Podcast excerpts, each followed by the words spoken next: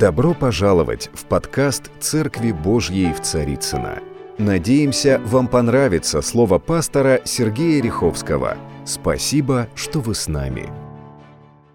Я буду сегодня продолжать э, следующую часть э, э, проповеди, которая называется «Кровь и свет».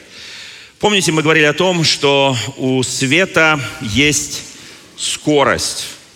Ну, у нас у каждого есть, уж так, если честно, положа руку на сердце, скорость. Одни со скоростью бегают, другие ходят, третьи ползают, четвертые говорят со скоростью, вот, пятые думают. То есть у нас есть у всех понятие скорость. Но Христос, мы помните, читали 1 Иоанна, Евангелие, первую главу, что там сказано, что мы он является светом, светом, который в нас. Он свет. И потом мы читали Евангелие от Матфея, пятую главу. Мы говорили о том, что мы свет миру. И не может укрыться город, стоящий наверху горы. И зажегший свечу не ставит ее под сосудом, но на подсвечнике и светит всем в доме. И дальше написано, да светит свет ваш пред людьми, чтобы они видели ваши добрые дела и прославили Отца вашего Небесного. Так говорит Священное Писание. Я сейчас не буду проводить э, экзамен со скоростью света. Кто изучал физику, помните, скорость света равняется примерно 300 тысяч километров в секунду. Наш экватор равняется 40 тысячам километров. Вот понимаете, скорость света такова, что она может объезжать 7 с лишним раз в секунду наш экватор. В секунду. И это очень важный момент. Христос является светом. Написано, вы свет миру, и да светит свет ваш пред людьми. Я читал одного из великих проповедников прошлого века. Он говорил, что я проповедую Евангелие, я проповедую везде, я проповедую всем, я проповедую максимально Евангелие, я проповедую в разных формах. Иногда, он написал это в своей книге, я использую слова – Почему? Потому что Слово, оно важно, потому что вера, бесслышание слов Божьих, это, это важно Слово. Но мы живем в 21 веке, когда помимо Слова, сегодня каждая, каждая религия, каждая конфессия оперирует словами, убеждает словами. И убеждают, вот ты поверь в это, ты поверь в это, вот мы такая религия, мы такая конфессия, мы такое движение религиозное. Но Христос оперирует помимо слов, Он является светом. И этот свет, он в нем, а если Христос в нас, и вот те, которые сегодня молились молитвой покаяния, они приняли Иисуса Христа в свое сердце, в свою жизнь. И этот свет теперь в каждом из них. И этот свет светит пред людьми. И они, видя наши добрые дела, Итак, свет, он является автором наших добрых дел. Свет Христа, который в нас. И представьте себе на секунду, он с такой огромной скоростью летит по этому миру. Когда меня спрашивают интернет, социальные сети, это от Бога или от дьявола? Я говорю, конечно, от Бога. В чем вопрос? Просто дьявол имеет такую особенность, он все, что изобретает человек, имея мудрость от Бога, он крадет. Он, Господь создал наше тело. Наше тело от Бога или от дьявола? У меня такой глупый вопрос. Ну, наверное, все это знают, да, что оно от Бога. Оно было создано по образу и подобию Божьему. Но кто грешит? Наши тела грешат иногда. Почему? А потому что есть такое нехорошее, нехорошее творение под названием дьявол, который нас искушает, обольщает. И мы начинаем делать какие-то глупости. И то же тело, которое служит Богу в святости, в непорочности. Помните, апостол Иаков пишет о языке. Он пишет, что такой маленький, маленький, маленький орган в теле, там такой незначительный. Но им мы благословляем людей, и им мы проклинаем. Один и тот же орган. Интернет, социальные сети, они созданы для того, чтобы телевидение, радио, для того, чтобы проповедовать Евангелие, чтобы написано будет проповедан Евангелие по всей вселенной во свидетельство всем народам, потом придет конец. Вы знаете, я очень благодарю Бога, что сегодня Люди, которые понимают то, что должно происходить в 21 веке. Кто помнит, я говорил в декабре, в конце месяца, видение на этот 21 год. И я понимаю, что этот год будет переломный в проповеди Евангелия.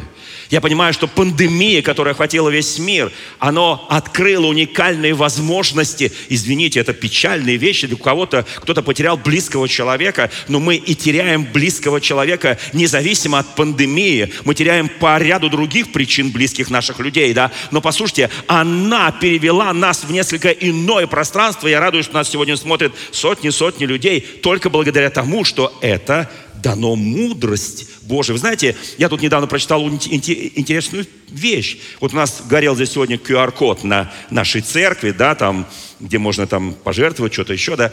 Послушайте, я, я просто прочитал, как человек, который изобрел QR-код. Он долго думал и просил, говорит, как мне изобрести вот такую штуку? И вдруг он вспомнил, что он когда был криминалистом, он вспомнил, что э, вот эта подушечка наших пальцев имеет уникальный рисунок. Миллиарды людей, которые живут на Земле, а рисунок у всех разный. Он подумал, сделал квадратик и сделал такой рисунок в квадратике. И все. Гениально. Вы знаете, все изобретения, которые есть в мире физики, химии и так далее и тому подобное, они все основаны на том, что Бог сотворил в первые шесть дней. Животный мир, мир человека – все функции, химия, физика, все это работает в этом мире, вся природа и так далее, оно все подвержено вот Божьему закону. И люди только черпают, они оттуда берут только. Берут и говорят, я изобрел. Бог это давно все изобрел. Это просто, просто у нас разум не открывался. Мы не понимали, как можно изобрести. И Бог порционно нам дает. Когда приходит время для того, чтобы спасти, у Бога есть цель, чтобы никто не погиб – но все достигли познания истины. Свет, который в нас, это божественный свет. Вы знаете, он движется, я не на сегодняшней проповеди не буду на это сильно давать внимание, я приведу просто несколько примеров. Но послушайте, на следующей, третьей части проповеди я буду говорить о том, как это происходит в реальном мире. Твой свет, который в тебе, как он влияет на твою семью, на твоих друзей, на твоих знакомых, или не влияет. Он должен влиять, он он влияет. Я скажу, он влияет. Только есть нечто. Вы знаете, кто видел летучую мышь? Такая неприятная штука, как говорят, якобы от нее пошел коронавирус там где-то в Китае. Ну, говорят, у нас много чего, да. Вот кто-то ее съел, там у них это деликатес, вот, и там все это пошло, пошло, пошло, пошло. Кто-то говорит, искусство, ну, неважно, да. Вот эта летучая мышь, локатор был изобретен только потому, что изучили летучую мышь. Вот это неприятное создание.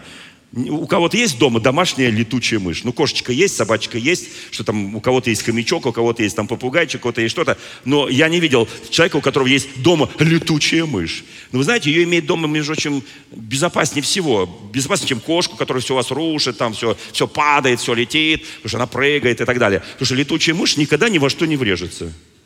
Знаете почему? У нее есть локатор. Как вы думаете, у нас есть локатор? Хороший вопрос, да? Физически отсутствует, а духовно есть. Между прочим, некоторые ученые говорят, что у женщин, созданных по образу подобию Божию, как высшее творение Божие, есть некое... Что там есть у женщин? А как? Не слышу. Интуиция, предчувствие. Это тоже такой локатор. Это она так запустила туда локатор, не мое. И обратно вернулся, не твое. Она там запустила куда-то, о, там боль, она чувствует боль, она говорит, там боль, надо молиться быстрее. Вот такие, вот Бог создал так женщину, мужик проходит и вообще ничего не чувствует. Я недавно был на программе «Мужское и женское» у Александр Гордон на Первом канале. Вот, и там вышел такая... Я иногда прихожу на такие социальные программы вот в качестве эксперта. И там какой-то был такой странный мужичок, он там жене изменяет, там где-то непонятно, чего-то там, там спит направо-налево. Вот. И он говорит, я зашел в храм... А я сидел, пока молчал. Он говорит, я зашел в храм Божий, и я помолился, и Бог говорит, ну ничего страшного. Я тут не выдержал. Я просто прерываю, там Юля такая есть. Э, вот я говорю, Юля, можно я скажу? Я говорю, вы, во-первых, услышали, я говорю, иногда в храме говорит вам не Бог. Он говорит, как это так? Я говорю, Бог вам должен сказать, мужик, наконец стань мужиком. Вот это должен был Бог тебе сказать. Он аж прям бедно перекрестился.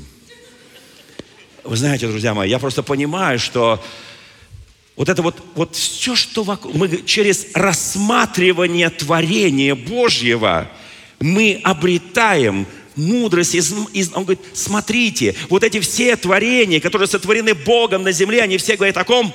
О нем. Когда мы смотрим на жену, на мужа, о ком это говорит нам Бог?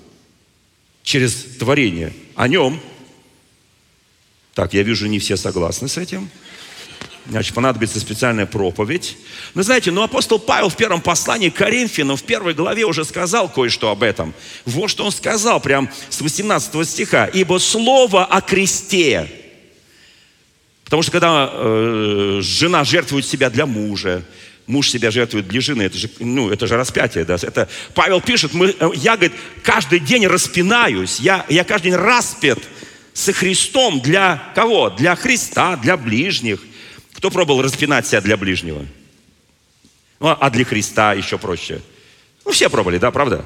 У кого получилось, поднимите руки. Не понял. Что, ни одной руки, что ли? А, вот такие робкие руки, так откуда-то из, из-за стула. Как, как молодые прятались, когда я их просто не видел, да. Вы знаете, друзья мои, на самом деле, слово о кресте для погибающих юродство есть. Говорит, какой ты юродивый прям. Ты что-то говоришь, какие-то вещи а для нас спасаемых сила Божия. Слушайте, благодать какая, правда, да?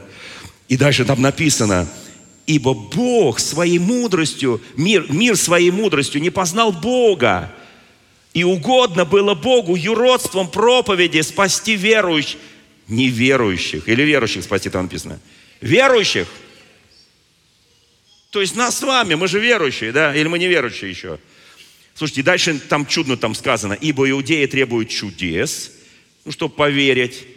Помните, они Иисусу говорят, покажи чудо, которое ты там где-то в Капернауме делал. Покажи, мы там уверуем, он же свет.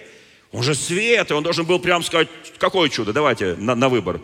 Так, тебе, уважаемый э, Абрам какой-нибудь, тебе там Мойши, какое тебе чудо показать?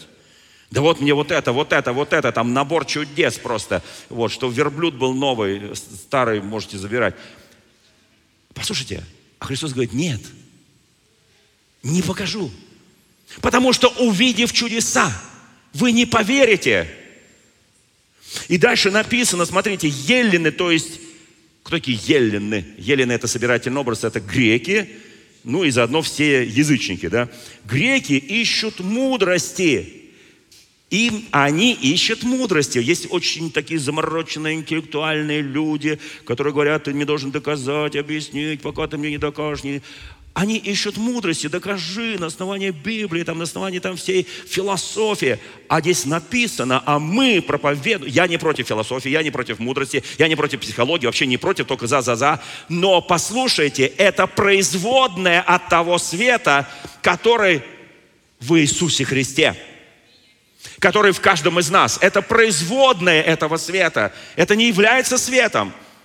А помните, мы когда читали первую главу Евангелия от Иоанна, там написано, и был свет. Свет, который воссиял во тьме. Но там написано, что и это был Иоанн, но там написано, он не был светом, он говорил о свете, он подготавливал людей к пришествию Иисуса Христа. Он не был светом, там так написано. А светом был Христос. У меня вопрос такой. Иоанн принял Христа? Такой богословский вопрос. Где, наши, где наша вся система нашего духовного образования? Ирина, где вы там? Где вы? Иоанн Креститель принял Христа, он стал христианином, нет? Он крестился? Он уверовал? Или он сомневался до последнего момента? Сложный вопрос. Итак, я даю задание на нашей библейской школе подумать, стал ли он христианином. Это очень хорошая вещь. А теперь позвольте мне рассказать знаете, вот у нас, у, нас, у нас всегда есть такая подделка, всегда подделка света. Кто, кто знает, что у нас есть такое, у нас вообще, у нас вообще контрафакта хватает всякого. Вот позвольте мне сейчас, я вот взял интервью очень известного священнослужителя, вот в ней два интервью у меня, двух известных священнослужителей. Позвольте, я буду близко к тексту читать, чтобы не нарушить, э, так сказать, ход вещей.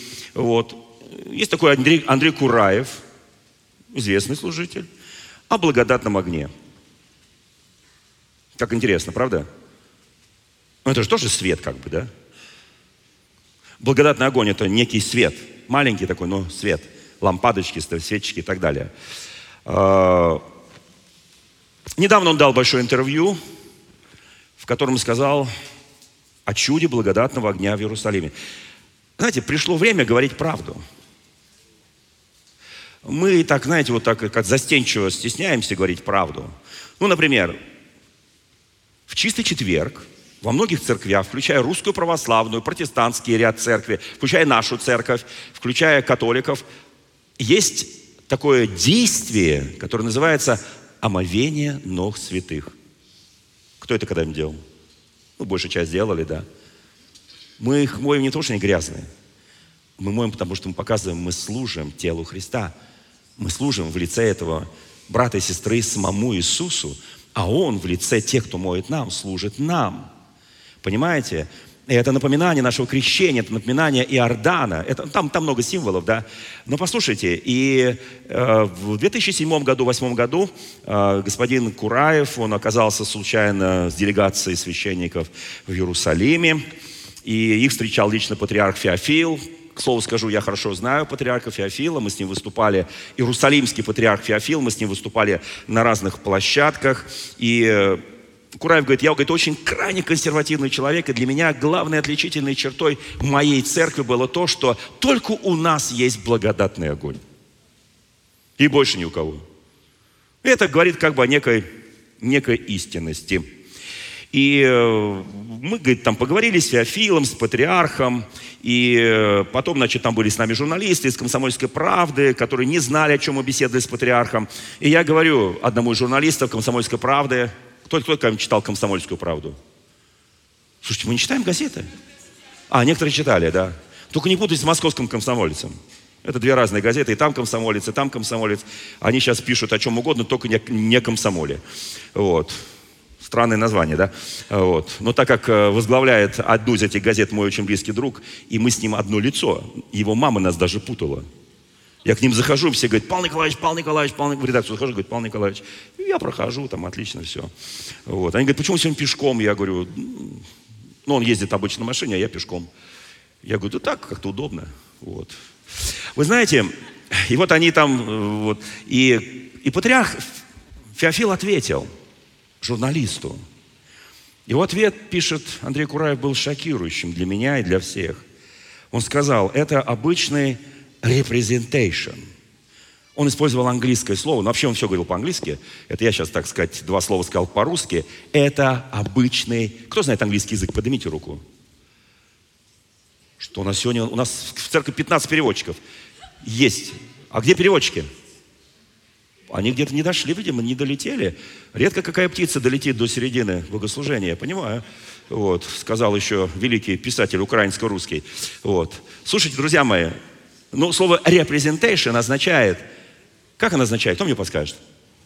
Представление, действие, явление некоторое. И оно означает не потому, что это театр, а потому что, когда я мою ноги, это тоже representation, это тоже действие. Когда я совершаю различные обряды, которые есть в церкви, это тоже representation, это тоже действие. Но эти действия выполняются руками человеческими, понимаете? В чем разница? Разница чуда и разница representation. Иисус Христос, когда мыл ноги, сказал, вы должны делать так, как я сделал вам. И вот здесь начинается самое интересное. И э, Андрей Кураев говорит, я был шокирован. Э, он говорит, нет, это не представление э, театральное, это некий обряд, который представляет собой диакон, который идет со свечой, горящий в кувокль. Он идет и представляет собой Иоанна Крестителя, который идет перед Иисусом. Диакон перед священником во время шествия представляет собой, ну и так далее по контексту. Да? Это есть representation, и они входят туда, в это место, называется кувукль, кто, кто знает это место, да? Вот, они входят туда, это место гроба Господня, место воскресения Господня. Они входят туда. И вот дальше он сказал, там чудо совершается огня. Он говорит, нет, representation. То есть есть некий источник огня, который там есть. И от него все зажигается. Диакон Андрей говорит, мне был шок – Потому что это для меня была как бы некая основа моей веры, моей истинности. Я, говорит, не поленился. Он говорит, это был страшный удар, потому что в нашем мире, в нашем восточном христианском мире это воспринимается, ну что в массовом сознании это главный аргумент, что мы самые истинные. А у кого там не зажигается, это, это, это не истинные. Послушайте, он говорит, это был страшный для меня удар, и я, говорит, решил спросить. Э, дело в том, что вместе с патриархом Иерусалимским туда заходит еще и епископ армянской церкви. И он говорит, мы, мы попросили, чтобы епископ объяснил, что же там происходит. И епископ объяснил, да, мы там сами зажигаем огонь. Кто-то скажет, это такой удар. Я-то верил, что на самом деле это чудо вот просто зажглось. Вы знаете, нигде в Священном Писании не написано подобного чуда. И для меня, если я буду основываться, кто помнит, что Иерусалим был разрушен, если я буду основываться на том, что будет потом разрушено, если мое основание определенное святое место, которое будет потом разрушено – мне не нужно такое основание. У меня есть одно единственное основание. Это распятый и воскресший Иисус Христос. А мы проповедуем, здесь Павел пишет, Иисуса Христа. Потому что он говорит о том, что мы проповедуем для нас же призванных иудеев и ельных Христа Божью силу и Божью премудрость. Потому что не мудрое Божие премудрее человеков и немощное Божие сильнее человеков. Вот здесь написано, мы, мы проповедуем Христа и при том распятого и воскресшего погибшего. Вот это для нас важно. Это невозможно уничтожить. Это невозможно уничтожить, потому что написано то, что Христос сказал самарянке, у, того, у этой женщине, у которой было шесть мужей, Он ей сказал, она говорит, где, где молиться, где молиться? Он сказал, что на всяком месте, где призовете имя Господне, там будет благодатный огонь. На всяком месте, где призовете имя Господне, там высияет свет Христов на всяком месте, скажи соседу, на всяком месте, где, где ты молишься, там присутствие силы Божьей, славы Божьей. Нельзя Бога поместить в кувукль, нельзя Бога поместить в гробницу, нельзя Бога поместить никуда. На гробнице, в которой Он воскрес, там есть удивительная надпись, она гласит, Его здесь нет, ибо Он воскрес. Мы все приближаемся к празднованию, у нас как раз совпадает с майскими праздниками, по-моему, Пасха, да, в этот раз? 2 мая, да? Чудненько чудненько. Слава Богу! Слушайте, кто что будет праздновать, а мы Христа воскресшего. Все будут готовиться к первому, а мы будем праздновать, там, не знаю, прощенное воскресенье, все что. Слава, вообще благодать какая! Благодать! Слушайте, мне очень понравилось одно из последних интервью еще одного священнослужителя, отца Андрея Ткачева. Кто иногда смотрит отца Андрея Ткачева? Очень, очень интересные проповеди, правда, да? Такие но вот это вот вызвало шок. Он сказал, что зачем нам пустые храмы, в которых нет людей? Зачем?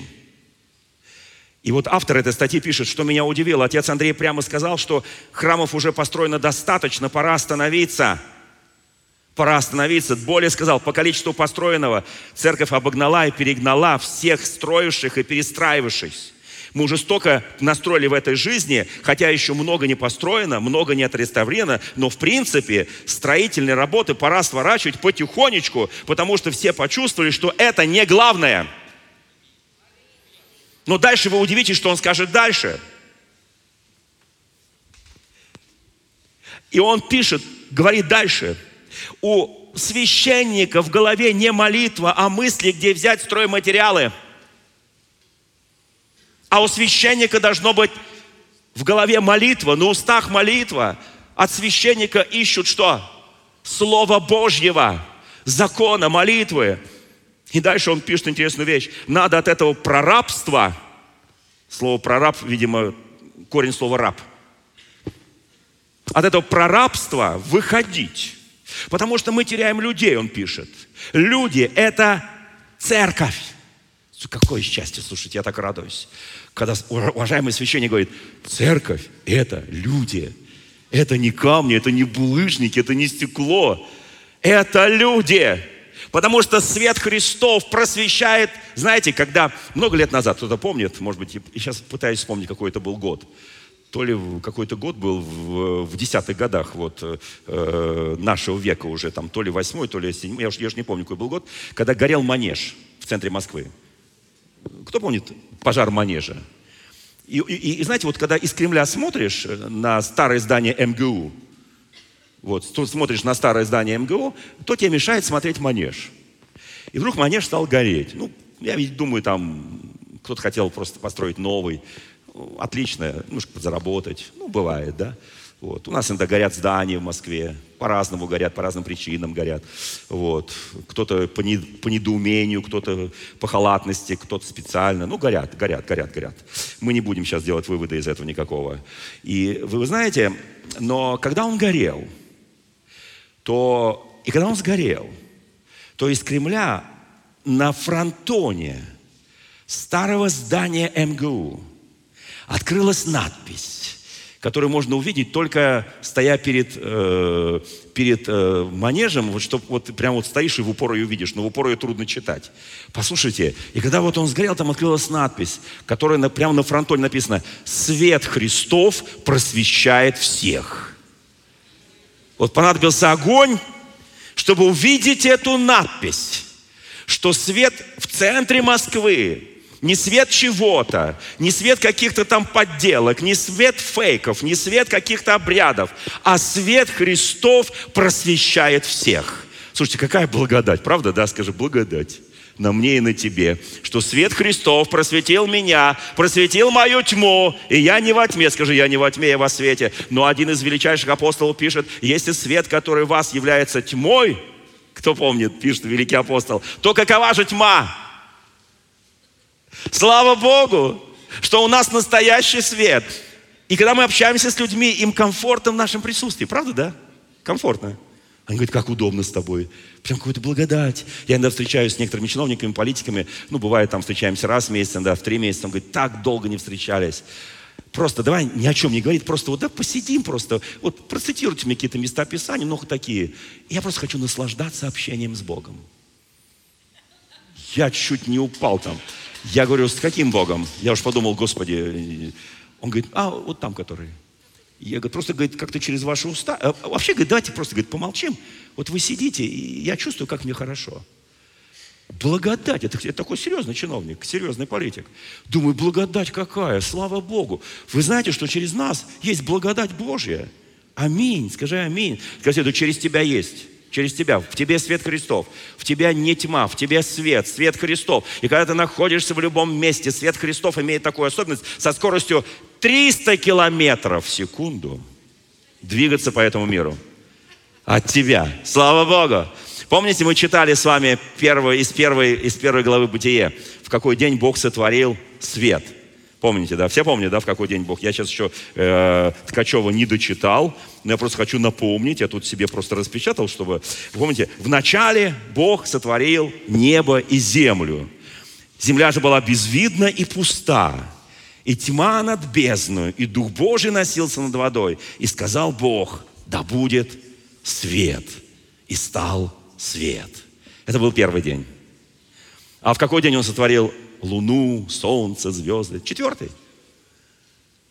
А травку зелень, сеющую породу и так далее, там вот травку и так далее. Это, это в какой день сотворил? В третий. Ва! Как интересно.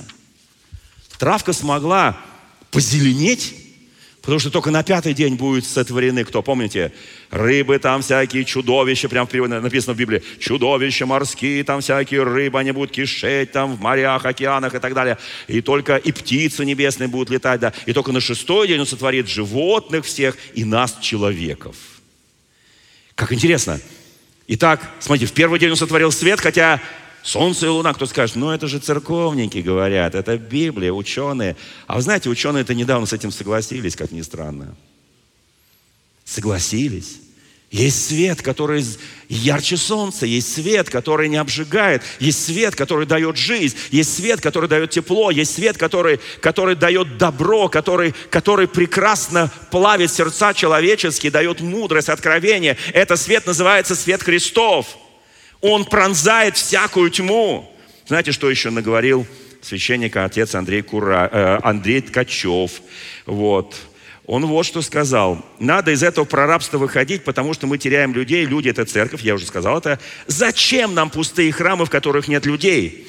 Самые лучшие православные храмы, это он говорит, не я, могут быстро превратиться в мечети. Сказал Андрей Ткачев. Вон София, чудесный храм в Турции, но не наш. Храм есть, а людей нет – Борьба за веру – это последняя и главная борьба нашего поколения. Там много-много-много точек. Он объясняет, что означает борьба. Это святость, праведность, молитва. Это исповедание Иисуса своим Господом. Это нести свет, это вера в дары и чудеса Божьи. Послушайте, я так радуюсь, что некоторые священники уже об этом говорят громко и публично, и бесстрашно. Потому что это немножко такие политические... Я, я читаю, это не я говорю, это он говорит. Все, кто нас пишет, помните, это он сказал, не я. Это шутка.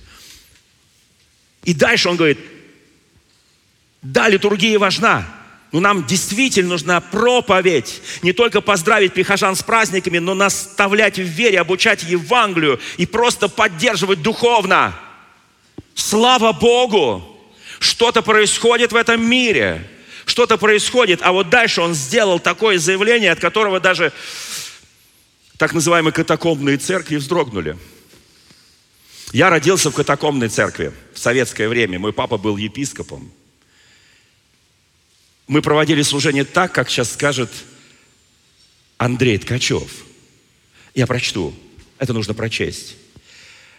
И автор пишет статьи, но больше всего меня поразил прогноз протеерея на будущее церкви – Хотя не могу сказать, что его слова меня удивили. Каждому думающему человеку уже очевидно, к чему все идет. Вот так смело говорить об этом нужно иметь мужество. И теперь прямая речь отца Андрея Ткачева. Будущее церкви, давайте будем внимательны, будущее церкви – это ее прошлое. Когда пришло евангельское движение на нашу землю, на российскую землю, в Европу, в Америку, в другие части мира. Что мы все говорили, как мы евангелисты, что мы говорили? Что наша задача и цель, наше видение вернуться в той силе помазания Святого Духа в первый век нашей эры. Прошло много лет после этого, и уважаемый священник говорит, будущее церкви – это ее прошлое, да и аминь. Мы все мечтаем, чтобы в церкви были такие же отношения, в нашей современной церкви 21 века были такие же отношения, какие были в евангельской церкви первого века в Иерусалиме в иных городах первого века, в иных, в, в иных местах, малазийские города. Помните, да, там семь церквей откровения, Каримская церковь, Ефесская церковь и так далее, и так далее, Галатская церковь. Мы хотим, чтобы у нас были такие же отношения, такие же действия, силы Святого Духа. Поднимите руку, кто, кто этого хочет.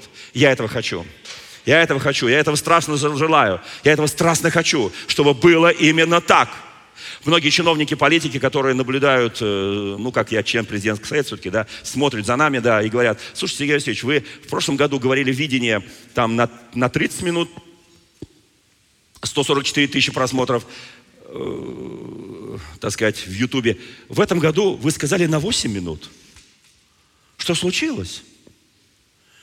Я говорю, ничего не случилось. Этого достаточно, потому что это будет действовать на несколько лет вперед. Там четыре простых вещи. Мир никогда не будет прежним. Второе. Церковь возревнует, возжаждет даров Святого Духа. И я верю, что свет Христов, он будет распространяться Слушайте, нам нужно верой принять то помазание, то откровение, которое написано. Мы очень, мы такие, знаете, книжные черви немножко стали, хотя я в этом не совсем уверен, потому что я каждый год говорю, братья и сестры, читаем Библию, читаем Библию. Вот, ну мы, мы уже сейчас у нас конец февраля, мы должны уже, ну, во всяком случае, пройти пятикнижие, правда, да?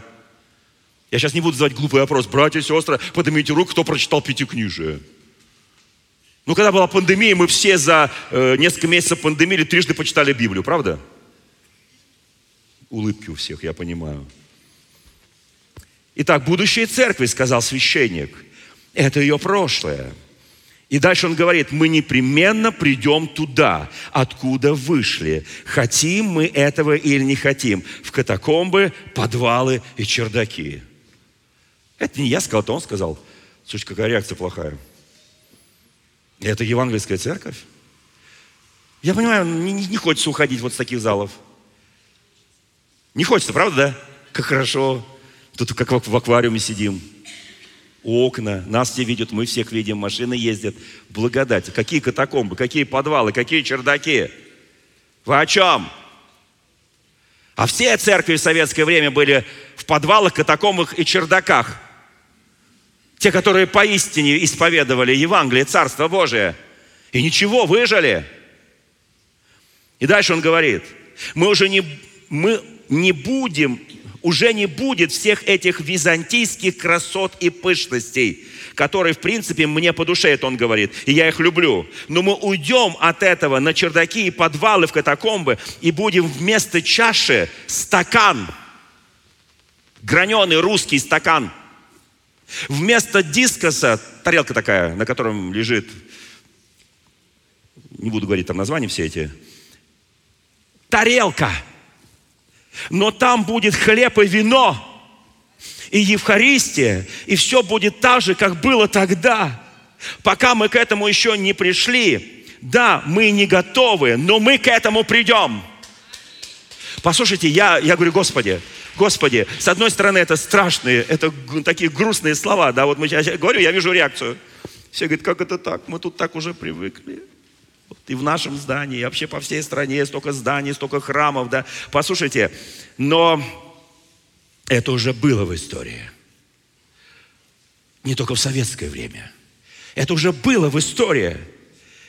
Мы служили в советское время богослужение, литургию, мы служили причастие, мы делали в лесу, на пнях, которые служили для нас местом, где стояла чаша, где стоял э, хлеб – Вместо вина использовали клюкву в местах лишения свободы. Наши отцы и наши матери, которые проходили, были репрессированы за имя Господня. Они из клюквы выжимали воду, и это приносили Господу и говорили, это кровь нашего Иисуса, потому что это кровь узников, это кровь страдальцев. Услышьте меня, пожалуйста.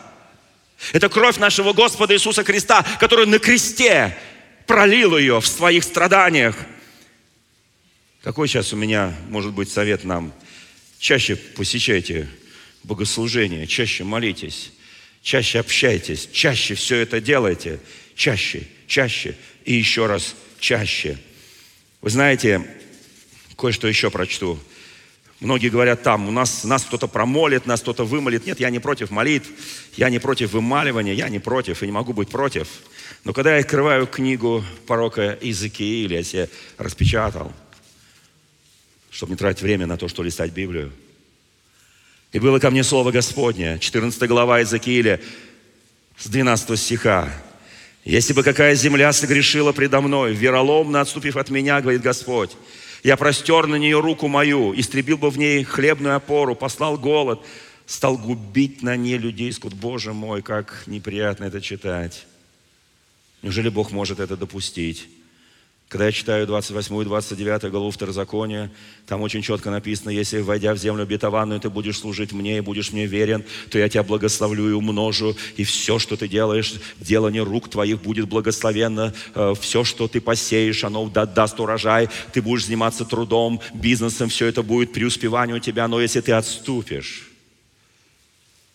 вы знаете, здесь написано, если бы нашлись в этой земле, где я возьму хлебную опору и голод будет, сии три мужа, Ной, Даниил и Иов.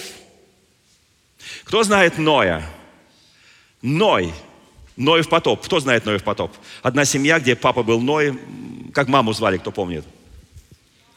А? Не знаете? Я тоже не знаю. Что не написано. И трое детей было. Одного звали, кто помнит как? Сим, Хам и Афет, да? Ну, понятно, хорошо, отлично, супер, супер. У них были жены, как звали жен, кто помнит? И я не помню тоже, потому что не написано. Если бы нашлись в ней три мужа, Ной, Но это как бы спаситель человечества. Но это праведник. Это величайший праведник Ной. Даниил.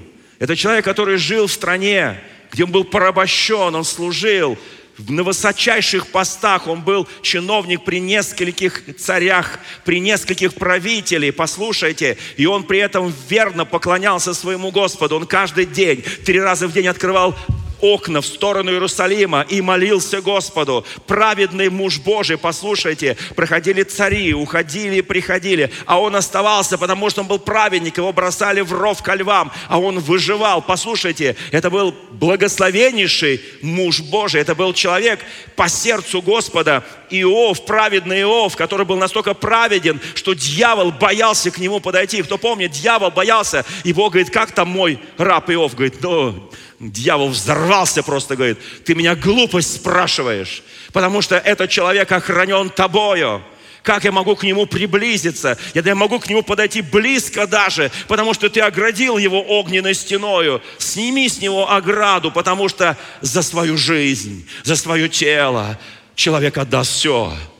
И Бог говорит, разрешаю тебе, души только его не трогай. Мы помним это, вот эти три мужа – вот эти три мужа, величайшие, праведники. И здесь написано, если бы на этой земле нашлись три мужа, Ной, Даниил и Иов, то они праведностью своей спасли бы только свои души, говорит Господь Бог. Услышьте, пожалуйста, это очень серьезно. Свои только души. Они не могут заступиться за весь народ – я так благодарен, что есть личность, и там дальше идут. Еще несколько примеров. Если придут лютые звери, и осиротят землю, и по причине зверей она сделается пустой, непроходимой, и там найдутся сии три мужа. Живу я, говорит Господь, не спасли бы ни сыновей, ни дочерей, только бы сами спаслись и дальше написано, если пришел меч на эту землю, меч прошелся по этой земле, истребил людей и скот, то сии мужа три, э, которых там будет найдено, Ной, Даниил, Иов, они не сможет спасти эту землю. Если придут болезни, моровая язва и так далее, и будет истребление, и они там будут, не спасут они никого своей праведностью. О чем я сегодня говорю? Тот, кто в нас, он сильнее того, кто в мире. Но ты не можешь никого спасти. Без того, чтобы твой свет Христос, Христов, который в тебе, не распространился по твоему дому, по твоей семье, среди твоих друзей, знакомых, и они бы не пришли бы к Иисусу Христу, как Господу и Спасителю. Вот это их спасет. Я не могу предстать перед Господом, если вот я отойду к Господу, и со мной там привяжется ко мне какой-нибудь человек – грешник, нераскаянный. Я скажу, Господи, ну, ну ради меня, я же такой праведник, я же, меня даже там называют в общественной палате святоши такой. Я вот его так за руку вытянул, Господи, да не дотяну я его. Я даже не тяну на Ноя, на Даниила, на Иова. Услышьте меня, пожалуйста, друзья мои. Но тот, кто во мне, он больше того, кто в мире. Свет Христов, который во мне, он распространяется с этой неимоверной скоростью. 300 тысяч километров в секунду. Я хочу, чтобы это отложилось в нашем разуме, в нашей памяти. Почему? Потому что это, это принципиально важно. Это принципиально. Мы живем полноценной духовной жизнью. Испытываем мы сложности? Да, испытываем. Проходим мы через те испытания, через те обстоятельства, проблемы, которые есть у обычного человека? Конечно. Конечно. Кого-то уволили с работы, кому-то не доплатили зарплаты, кому-то там, не знаю, там проблемы в семье, еще что-то там и так далее, дети непослушны. Мы все проходим то же самое. Снегом занесло, не мог выехать, тебя уволили. И так, тут миллион проблем. И мы живем в этом мире, понятном мире. Но тот, кто в нас, тот свет Христос, Христов, который в нас, Он спасительная благодать для каждого из нас. Вы знаете, но вот у этих людей есть особенность, когда мы пойдем туда, в небеса. Они утешат вас, когда вы увидите поведение их и дела их, и что я не напрасно сделал то, что сделал в них, говорит Господь. И последнее, чем я хочу закончить сегодняшнюю проповедь, и продолжу ее через воскресенье, потому что в следующее воскресенье у нас, кто помнит, у нас на такой праздник есть такой праздник весны, что там, женщин, сестричек, сестричек будем чествовать, да, вот, будет проповедовать моя драгоценная супруга, она будет проповедовать особенно для, для мужчин. моя жена, у нее такой, есть такая особенность. Она не будет, не, о, будет проповедовать женщина, вот она будет там к женщинам. Не, она будет мужчину говорить. Поэтому мужчины, хватайте других мужчин, приводите сюда. Это будет очень, очень серьезное слово. Ну, для женщин, само собой. Ну, для женщин, само собой. Вы знаете, Иосиф находился в темнице. Этим я заканчиваю эту проповедь. Сначала его предали братья, продали его в рабство. Не зря, не зря Иосифа называют Христос Ветхого Завета. Потом он сидел в яме, потом он поехал в Египет. Там он стал рабом в доме одного, Патифара, помните, да? И там его жена возбудилась страстью к нему. И она хотела его соблазнить, он оказался верной, она солгала суду.